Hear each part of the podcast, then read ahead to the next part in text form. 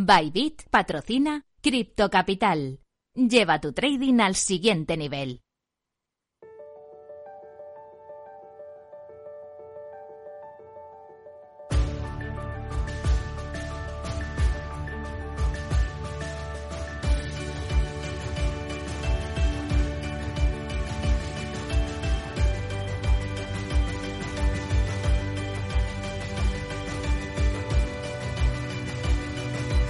En Capital Radio, Cripto Capital, con Sergio Fernández.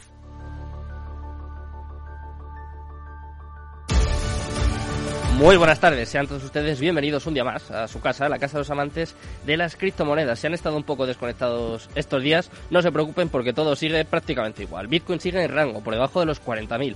Eso sí, tenemos ligeras subidas en el mercado cripto, que enseguida te voy a contar, y por supuesto seguimos acumulando buenas noticias que siguen sin tener un efecto en el precio. Así que estamos todos esperando y deseando un burrán eh, tan deseado que de momento no se produce y nosotros, sin más dilación, pues vamos a empezar con nuestro programa. Empezamos Cripto Capital. Minuto y resultado, top 10.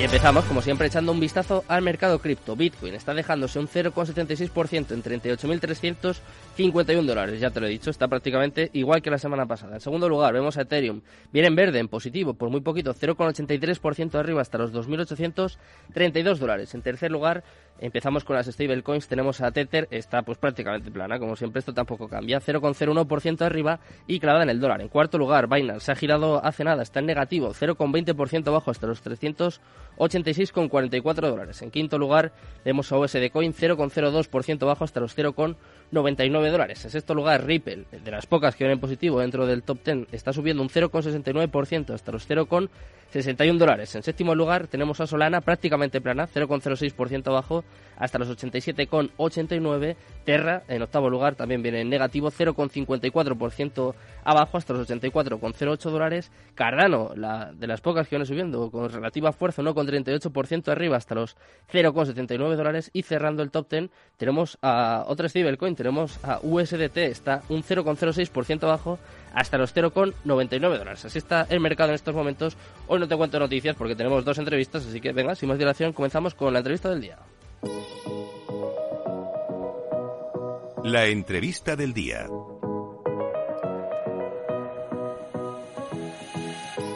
Bueno, y empezamos con un gran invitado. Tenemos con nosotros a Urco Garmendia, es el responsable de relaciones de Digital Gold Capital. Lleváis muy poquito aquí en Madrid y vienes a contarnos pues eh, absolutamente todo, ¿no? Sobre vuestro proyecto. Exacto, Sergio. Muy buenas Gracias tardes. Por, por tenerme aquí.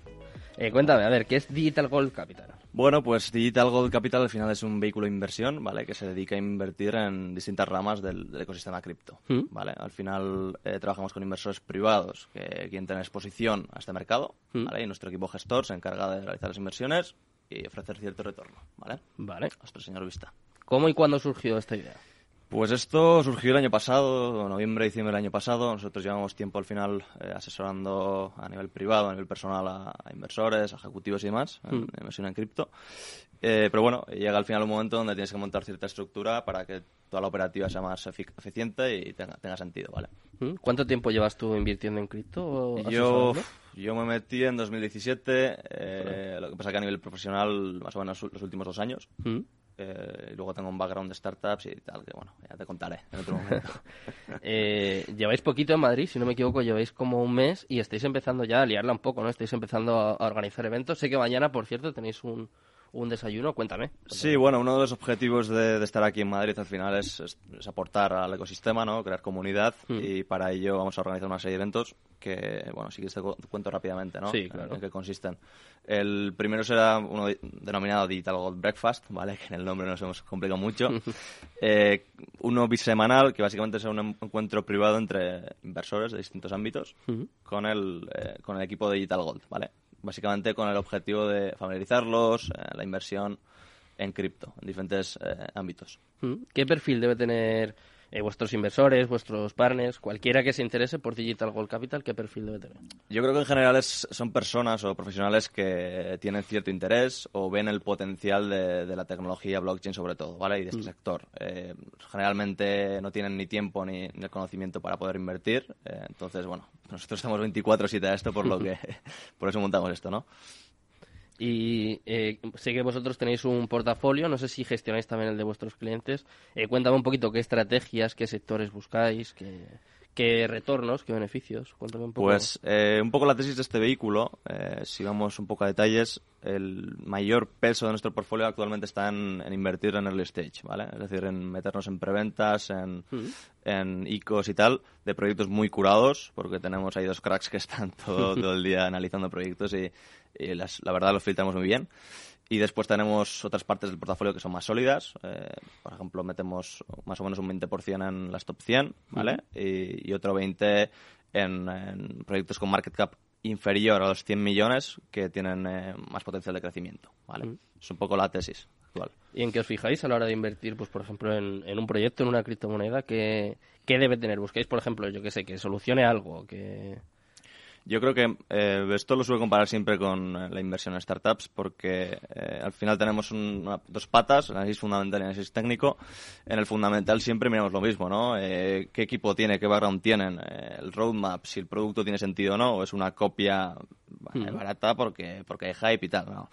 Eh, entonces, todo lo fundamental, advisors, inversores, si hay fondos interesantes detrás, todo, todo eso hay que analizarlo bien para ver si nos interesa. Y después está la parte técnica donde entramos en los tokenomics y ver si la economía de la moneda eh, y del proyecto pues tiene sentido, ¿no? Al final hay muchísimos, muchísimos factores a tener en cuenta. Y en cuanto a las ICOs, eh, ¿qué porcentaje tenéis? Y lo mismo, ¿qué, qué buscáis, qué miráis? Porque es más arriesgado, ¿no? Que Correcto. un proyecto ya consolidado. Eh, bueno, en- aquí normalmente se busca un, un acierto que es similar a las startups, pues de 1 a 10, eh, 2 a 10 más o menos, que, que puedes acertar. En nuestro caso, por ahora, la verdad que vamos bastante bien. Solemos tener un acierto del 50%, lo cual está bien. Y al final buscamos retornos altos, ¿no? Al final aquí habl- hablamos siempre de múltiplos. Pues no entraremos en una ICO, por ejemplo, en una pre-sale si, si no vemos que nos puede hacer más de un, un 10x, para que nos hagamos un poco la idea. Y es más difícil a día de hoy que, por ejemplo, hace un año, dos años, ¿no? Que me acuerdo que no paraban de salir ICOs que lo petaban. En el boom. Claro, ¿ahora es más complicado o, no? Sí, sobre todo las, las ICOs que salen ahora. Al final, el mercado, tal, tal y como está, lateral, eh, bajista, depende de cómo lo miremos, eh, siempre afecta. Al final, eh, sale liquidez del mercado, los inversores pierden confianza y se ve en la, en la parte de lanzamientos. Mm. De hecho, hay muchos proyectos que están atrasando las, eh, sus ICOs y tal por el timing. Es, es- es importante, sí. Eh, ya que estamos hablando del mercado, cuéntame cómo lo ves. Eh, estamos en un bear market. Decías tú es lateral, bajista. Bueno, depende de cómo lo mires. Eh, a ver, en, en timeframes superiores, si miramos eh, velas semanales o mensuales, para mí todavía estamos manteniendo más o menos la tendencia. Eh, lo que pasa que no hay mucho movimiento, no hay mucho price action. Mm. Y en las en times- timeframes inferiores, pues sí que tenemos una tendencia bajista. Eh, yo estoy viendo, a ver, a ver, por, por ahora estamos aguantando. Eh, tengo mm, buena sensación, sobre todo en comparación con eh, acciones de las tecnológicas, que en este caso ya sabemos todos que haya sabido. Y bueno, pues en este caso Bitcoin y el mercado cripto aguantó bastante mejor. En otro año yo creo que hubiera sido peor. es buena señal. ¿Qué te parece a ti esa correlación que se ve entre, entre Bitcoin y las criptomonedas en general con, con las tecnológicas, con el Nasdaq? ¿Qué te, ¿A ti te parece positivo para el mercado? Bueno, al eh, contrario. a ver, depende para qué. Eh, sí que hay correlación. eh, si al final comparamos gráficas del SP500, por ejemplo, con el mercado cripto, veremos que en el último año y tal hay muchas similitudes. A mí me gustaría que, el- que este mercado fuera más independiente todavía, pero al final eh, un inversor, o la mayoría de los inversores, cuando, cuando ven que la bolsa cae, ¿no? las acciones de las empresas caen, pues muchos tienden a sacar liquidez también del mercado cripto. Entonces, todavía hay esa correlación que espero que en unos años Vaya desapareciendo. Bueno, sí, un poquito. Eh, ya que estamos hablando de, de los próximos años, vamos a centrarnos en este. ¿Tú crees que podemos ver máximos históricos? Porque, claro, hablamos, eh, prácticamente estamos igual que empezamos el año. Pero sí que es verdad que hay mucha gente que ya empieza a hablar de un bull run que se está acumulando. ¿Tú piensas que para finales de año podemos volver a ver máximos históricos como el año pasado, a- a- en noviembre más o menos? Que... Bien, eh, yo creo que al final, bueno, nosotros ni nadie puede predecir el mercado, pero bueno, podemos surfear más o menos, ¿no? Por encima de ello, que es la, es la clave, tener estrategias que funcionen. Em, yo creo que, que sí podemos volver a los máximos anteriores. Em, al final, hay, como te decía antes, hay muchísimos factores que, que, que van, a, van a hacer que lo hagamos, lo podamos conseguir o no. Eh, sí que en Bitcoin estamos viendo acumulación por carteras grandes. Eh, creo que este año el siguiente va a haber muchas institucionales que, que, van a invertir, ¿vale? Que eso va a ser, va a ser interesante. Pero bueno, eh, lo que te digo, tampoco, tampoco estamos esperando máximos en dos, tres, cuatro meses. Tal y como está ahora el mercado, eh, es posible, pero habrá que, habrá que ver. ¿A vosotros cómo os afecta eso en, vuestra, en vuestro portafolio? Quiero decir, ¿os da igual que suba o que baje? ¿Vosotros saqué rendimiento igual o cómo influye bueno, en nosotros, sí, nosotros al final en, en, las monedas top, ¿vale? En cuanto a market cap, eh, tenemos una estrategia de, de acumulación eh, con compras progresivas, mm. por lo que toda caída, pues normalmente la podemos aprovechar, ¿vale? Al final tenemos liquidez y el objetivo nuestro es comprar eh, todo al mejor precio posible y eso nos permite hacerlo, ¿vale? O sea, no invertimos en, hoy en Bitcoin está en 38, está buen precio, vamos a meter eh, 50.000, 100.000, no. Tenemos unos porcentajes en los que en diferentes zonas pues vamos invirtiendo.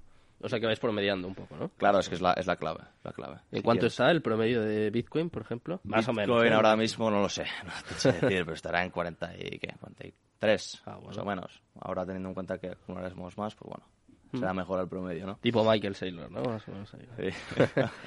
eh, estamos hablando mucho de, de, la inversión de los institucionales. Es verdad que no paran de acumularse noticias positivas. De hecho, eh, hace nada contamos que la República Centroafricana va a adoptar Bitcoin como moneda de curso legal, una noticia muy importante. Pero es cierto eh, lo que comentaba al principio del programa, que no tiene un reflejo en el precio. Eh, tú, primero, ¿crees que es el año de, de, la adopción, el año que más noticias de este tipo estamos viendo? ¿Y crees que tarde o temprano esto tendrá un efecto en el precio y veremos, pues eso, el, el deseado bull? Yo creo que en cuanto a noticias, no. Eh, sí que vemos noticias, eh, como tú dices, eh, que, que, al final son interesantes, pero todavía nos queda mucho para la adopción. Yo hasta que vea este sector en un market cap de 20 trillones o tal, por ahí, yo creo que todavía, todavía nos queda mucho, ¿no? Para llegar a esas cifras, todavía no va a haber adopción. Entonces, esas, esas noticias, como vemos, afectan, porque al final los mercados son psicología, son personas, mm.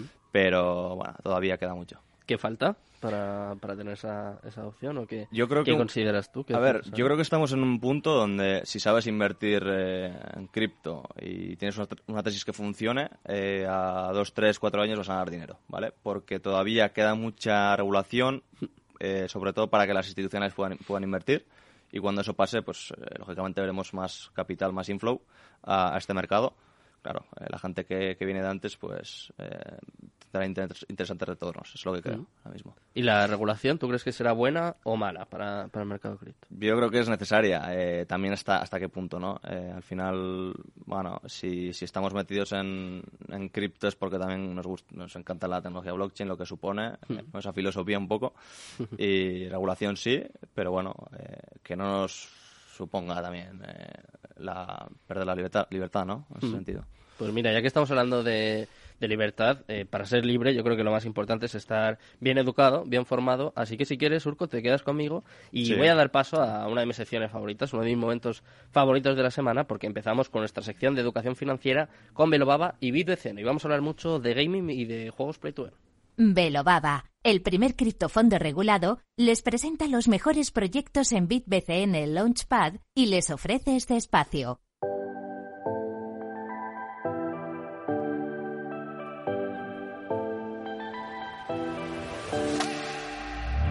Bueno, pues ya tenemos por aquí a nuestros amigos de Velobaba y de BitBCN. En concreto tenemos a Daniel Contreras, Head of Gaming de Velobaba. Y por supuesto tenemos también a Albert Salvani, consultor estratégico de Velobaba. Y vamos a hablar mucho de gaming como sector y como oportunidad de inversión. Y para ello contamos pues con, con dos grandes profesionales. ¿Qué tal estáis, chicos? Muy buenas tardes.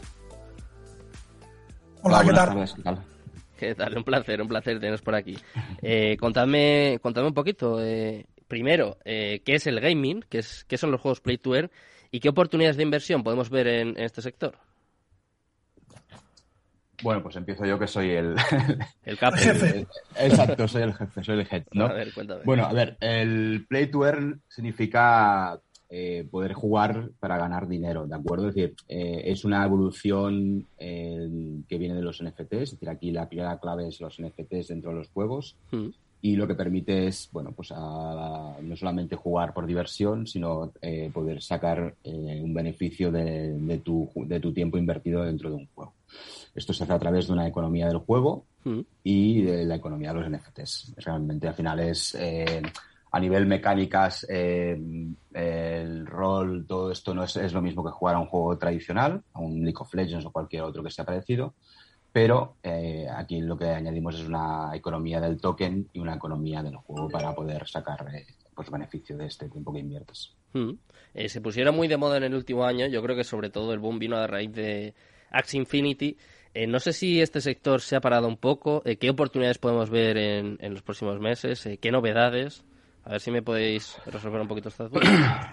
Bueno, eh, el sector se ha parado un poco, igual que se ha parado todo, como comentabas al principio tú y, el, el, invitado anterior, eh, se ha parado el mercado. Al final, y pensamos también que al final los juegos no solo dependen de, dependen mucho también de la, lo que hagan las grandes redes, como puede ser Bitcoin, puede ser Ethereum, etcétera, etcétera. Al final aquí, mm. eh, ahí empieza. Entonces, Sí que es verdad que los precios han ido cayendo, pero lo que sí que es, verdad que es que la, la, inversión y el uso de los juegos blockchain eh, sigue aumentando. De hecho, en datos de la, del trimestre pasado de, que da la web de Radar, estábamos que el, el 52% de transacciones dentro de lo que es la blockchain a nivel mundial son, eh, son de aplicaciones eh, o de dApps eh, de, de, juegos, ¿de acuerdo? Hmm. Y ya solamente en el primer trimestre, el primer trimestre se ha invertido 2,5 millones eh, de dólares, ¿de acuerdo? Mientras que en el año pasado se fueron 4 millones, fueron 4 mil millones de dólares, ¿de acuerdo? Vale. Pues vemos que el, el, el gaming sí que está avanzando, sí que es verdad que no va a avanzar al ritmo que todos esperábamos o tan vertiginoso como parecía que iba a ser. Mm. Y aquí, bueno, aquí también nos encontramos que hay una disputa importante con las grandes publishers y con las grandes marcas de juegos tradicionales. Esto es un punto que, bueno, pues que poco a poco se debe solucionar y que poco a poco hará que los juegos sean mejores y pasemos de un modelo play to earn solamente donde con dos clics puedas ganar dinero a, a, a, modelos más de play and earn, ¿de acuerdo? Que sean juegos donde puedas jugar, pasártelo bien y además tener un beneficio de este tiempo que inviertes. ¿Por dónde puede pasar un poco el futuro de este sector? Eh, quizás el metaverso sea como, no sé, una, una salida o un acicate, un impulso para, para este sector. Sí, a ver, el metaverso, la unión de ambos, de metaversos y gaming, va a ser, va a ser importante y de hecho ya lo estamos viendo. Que, eh, muchos metaversos ya empiezan a utilizar el gaming como mm, método de atracción de usuarios, es decir, aquí los metaversos tienen un reto muy importante que es mantener los usuarios dentro de sus eh, de su metaverso, valga la redundancia, y nos encontramos que una forma de hacerlo es a través del gaming, ¿de acuerdo? Eh, y, al, viceversa. Muchos, que, muchos eh, juegos o muchos eh, blockchain eh, gaming están utilizando el metaverso como extras a la hora de dar más interac interactividad en sus juegos, donde no solamente puedes jugar, sino también puedes pues, pasar a estar en un concierto o mm. comprar un merchandising de lo que sea. ¿De acuerdo? Es decir, es un poco, yo creo que va a ser una, un poco una conjunción de todos, que va a existir cada uno por su banda, pero habrá proyectos muy interesantes donde con, converjan las dos, las dos opciones. ¿Y qué le falta a, a los juegos Play to Earn eh, de cara al futuro? ¿Qué falta, no sé, por implementar, por mejorar? A ver, hay una queja muy importante y es eh, todo el tema de jugabilidad. Es decir, mm. eh, nos faltan juegos eh, tales como juegos AAA, como son pueden ser League of Legends, pueden ser Call of Duty, como puede ser Fortnite en el mundo tradicional. Nos faltan este tipo de juegos en el, en el más que en el play to earn, en el blockchain gaming, ¿vale? Porque los modelos de, de, de monetización yo creo que también van a ir cambiando sí que es verdad que estamos a la espera de que bueno pues juegos como Illuvium o juegos como mm. Star Atlas eh, salgan al mercado pero claro eh, no estamos hablando de que aquí se pueda hacer un copy paste como se puede hacer de un protocolo de DeFi sino que aquí hay que hay que innovar y hay que hacer cosas diferentes y, la, el desarrollo de un juego no son eh, no se no se hace en dos días entonces aquí es donde un poco está la queja de los, de los grandes gamers, ¿vale? De los gamers de toda la vida que, pues, eh, jugar al Axe Infinity, pues decirle de jugar, pues no, no es divertido. Es decir, dar cuatro clics no, no es lo que es un juego, ¿de acuerdo? Y ese es la gran, el gran reto que tienen a día de hoy los juegos eh, blockchain. Hmm. Más que nada para atraer la comunidad gamer, porque creo que es la, va a ser ahí donde está el, el, el kit de la cuestión. Es decir, si, si tú eres capaz de atraer a la comunidad gamer hacia juegos tan interesantes como juegos de blockchain y puedas, además es lo que hablábamos antes, eh, ganar dinero en este sentido, pues seguramente tendrás mucho camino hecho. ¿Y qué estrategia tenéis vosotros a la hora de, invertir en estos juegos? O, no sé, de alguna forma, cribar, filtrar. En Velobaba, ¿cómo, ¿cómo lo hacéis? ¿En qué os fijáis? Bueno, a ver, lo he comentado antes, Surco. al final nosotros eh, lo tratamos como un proyecto cripto tradicional, donde hay una serie de estudio, de estudio fundamental de todo lo que es el tokenomics, eh, el equipo que hay inversor, el equipo que hay trabajando detrás de este juego. Y luego sí que es verdad que utilizamos una parte más especial, que es la parte, toda la parte de jugabilidad y toda la parte de análisis de mecánicas de juegos, token economía para el juego, etcétera, etcétera y luego pues un poco de intuición, ¿vale? Es decir, al final tenemos un equipo que son gamers y que un poco ven realmente si el juego puede tener adopción o no. Es decir, esto es un poco lo que hacemos. No es nada, no utilizamos ningún eh, algoritmo secreto para hacerlo, sino que al final es, es, un poco lo que se hace con todos los proyectos eh, tradicionales, añadiendo la parte de, de jugabilidad y de gaming. Vale. Eh, más allá del gaming, eh, venís aquí a, dar un anuncio, al ver, si no me equivoco. Lanzasteis hace poco vuestro Launchpad, hace, bueno, hace poco, hace ya más de un mes. contamos el primer proyecto que lanzabais allí, era Clean Carbon, y me parece que tenéis novedades, ¿no? Tenéis algo a punto, a puntito, ¿no? De caramelo. Sí, sí, la verdad es que ya tenemos un segundo proyecto que, que lo tenemos a punto, que vamos a hacer el lanzamiento. Es un proyecto sobre la industria del deporte, que se llama Olimpia, y espero la semana que viene pues, poder tener algún responsable del proyecto para que os explique con todo detalle de qué se trata. ¿no? Básicamente se trataría de, un, de un, eh, una aplicación eh, dentro del ámbito de lo que se llama el Move to Earn también, ¿no? el, ah. incentivo del deporte a través de pues, un token. Em, bueno, eh, yo creo que es mejor que venga un responsable del proyecto y se explique con todo detalle pues realmente de qué se trata, pero es un proyecto muy ambicioso que ya lleva dos o tres años de desarrollo, que tiene pues ya el soporte de, de, atletas destacados más de 100 a nivel mundial y por lo tanto pues es un proyecto que puede impactar mucho y que puede tiene un, un, un planteamiento ya muy interesante y muy consolidado. Algo así tipo Steppen, que lo está petando, algo de ese estilo. Sí, sería algo así, ¿no? Remunerar a las personas porque hagan actividad física y de tener un token que a través de ese token pues tú puedas rentabilizarlo de diferentes formas. ¿Tienes alguna pregunta, Urco? Que...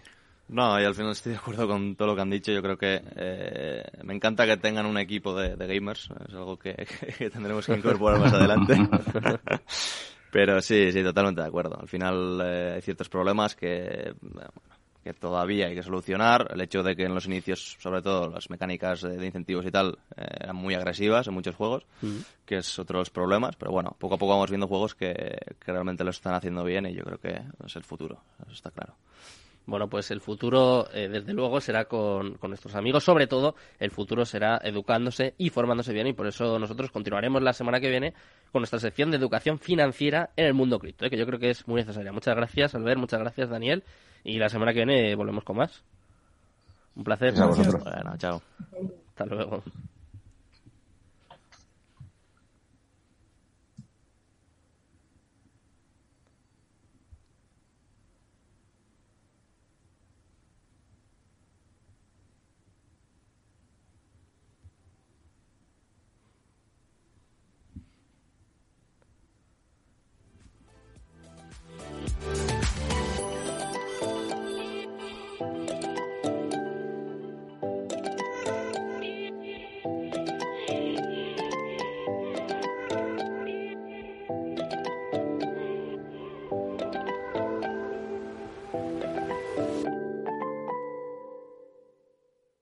Este espacio ha sido ofrecido por BitBCN Launchpad y Velobaba, el primer criptofondo regulado. Capital Radio Madrid, 103.2. Nueva frecuencia, nuevo sonido. Si te gusta el pádel, en Capital Radio tenemos tu espacio. Todos los martes a las 22 horas saltamos a la pista para contarte la actualidad del World Padel Tour, los torneos amateur, las novedades de las marcas y toda la actualidad relacionada con el segundo deporte más practicado de España. Esto es Padel, los martes a las 10 de la noche en Capital Radio.